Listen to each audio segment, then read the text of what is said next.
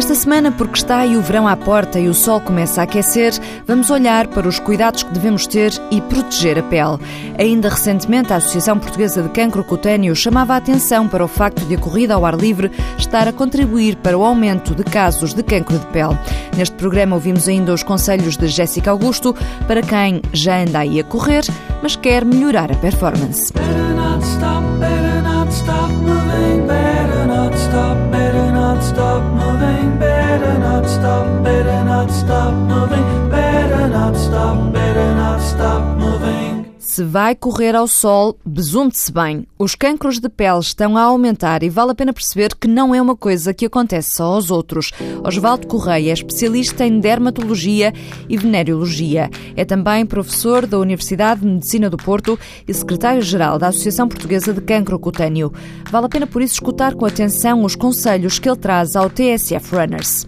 Antes de mais, que fator de proteção devemos usar? Eu costumo dizer que 30 para cima chega desde que seja bem aplicado Eu prefiro um 30 bem aplicado e reaplicado do que um 50 mal aplicado. E um 50 mal aplicado pode ser às dedadas como pode ser umas sprayadas. Hoje as pessoas procuram comodidade e neste caso também até no próprio protetor solar e essa comodidade passa por eh, termos no mercado coisas que dizem que são transparentes, que são invisíveis. Como é que as pessoas conseguem embarcar nessa falsidade? Porque o produto não é falso na origem, mas ele foi testado, e as pessoas têm que perceber isso, foi testado numa quantidade em laboratório que é de 2 mg por centímetro quadrado. Ora, na prática, isso corresponde a um creme grosso, que nenhum de nós aplica, muito menos por todo o corpo.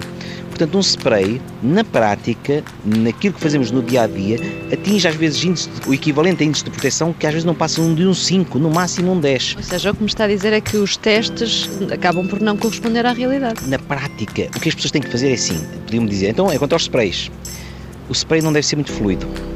Quanto mais fluido for, mais vezes eu tenho que renovar no mesmo local. O ideal é um creme então? É um creme ou, se for para formas mais fluidas, por exemplo, um gel ou se for um spray, que tem que ser renovado várias vezes no mesmo sítio. Se eu fizer camada sobre camada, posso atingir essa proteção que está referida. Mas percebam, o protetor solar, muito importante, mas não se esqueçam da camisola, do chapéu e já agora dos óculos escuros para não ganhar situações de problemas nos olhos, incluindo cataratas. Ok, vamos então olhar para os acessórios. Chapéu ou boné, muito importante. Claro que de preferência seria algo que nos protegesse, digamos, as orelhas e o pescoço é o, o chapéu dito legionário.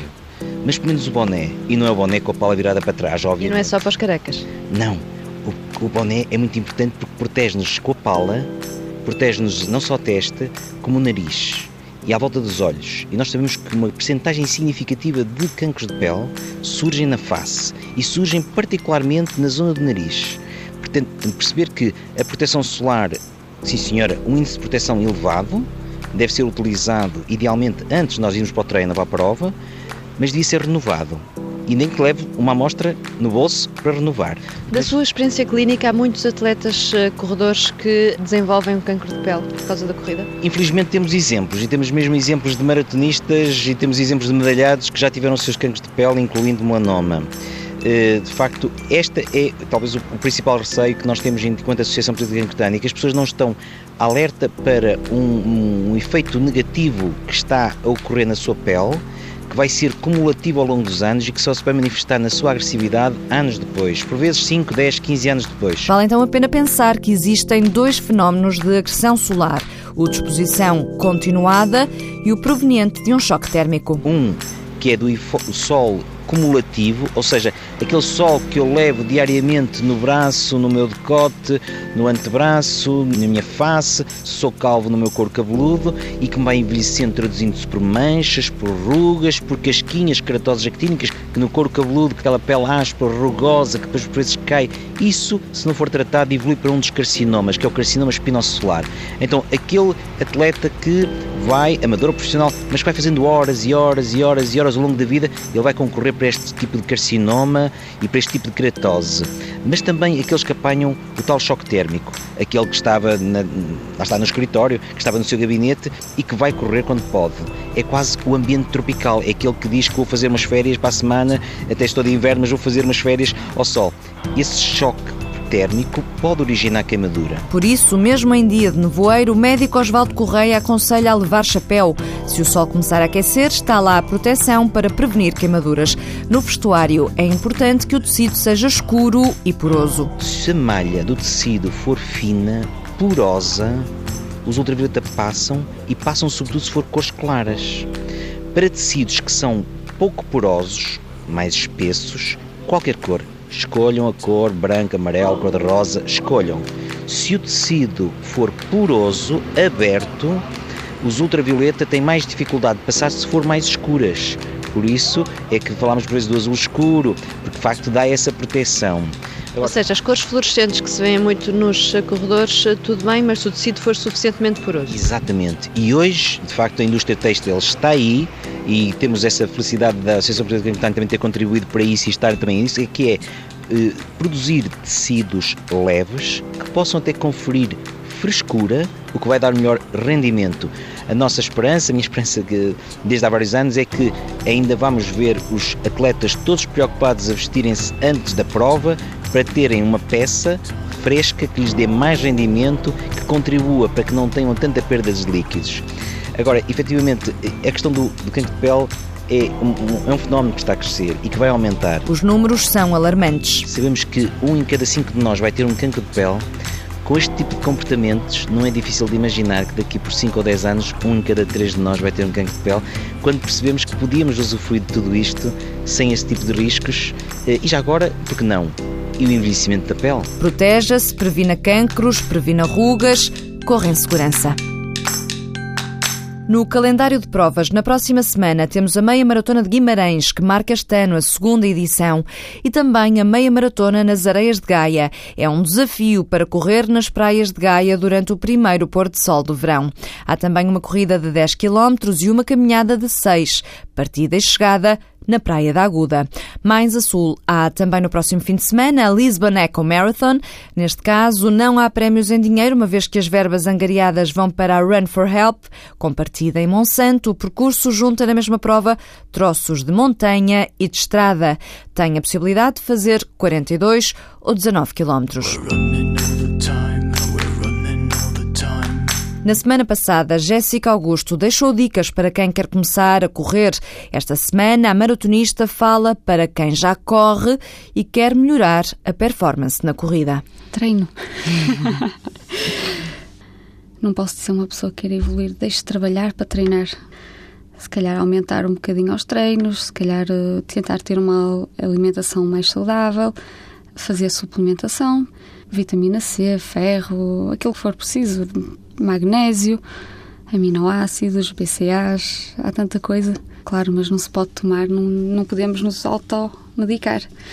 Um, um médico, um nutricionista pode ajudar essa pessoa a fazê-lo. Para além disso, outra questão importante é a da hidratação. É importante uhum. que as uhum. pessoas bebam muita água.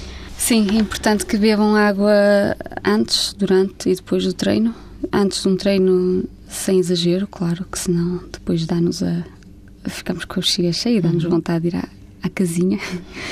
Durante o treino, ir hidratando se acharem que for necessário. Eu consigo correr, por exemplo, uma hora sem hidratar, sem beber, mas porque estou habituada. E no final, hidratar sempre, hidratar, tomar uh, a suplementação, beber uh, um gel também, energético, também ajuda. Comer fruta. Quantos treinos por semana aconselharia uma pessoa que quer uh, fazer uma maratona? Fazer uma maratona, por exemplo. uma pessoa que, que tenha uma vida normal, um emprego, eu acho que deveria treinar eh, uma vez por dia, sei lá, e pôr um descanso ao sábado. Fazendo treinos de corrida todos os dias ou alternando com treinos de. Corrida contínua e algumas séries a meio da semana e um treino longo, é importante. Porque as séries é que permitem de facto que os tempos possam ser melhorados permite-nos evoluir mais um bocado, mudança de ritmos e ajuda-nos a evoluir. Dicas de Jéssica Augusto, do livro Do Primeiro Quilómetro à Maratona, para aqueles que estão interessados em andar a correr atrás de recordes pessoais. Run Boy Run, Woodkid, a desejar-lhe uma boa semana e boas corridas. Run, boy, run.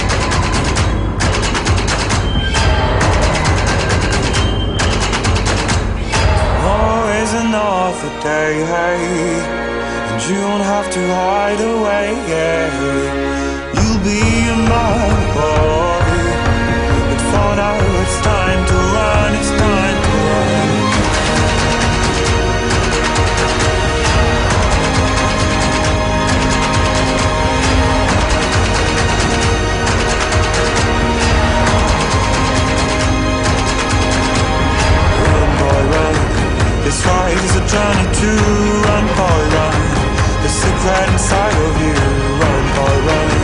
This race is a prophecy, run, boy, run. And disappear in the trees.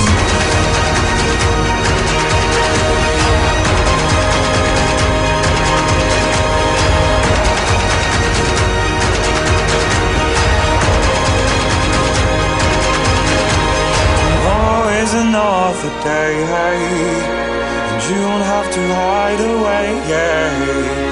You'll be in my body, but for now it's time to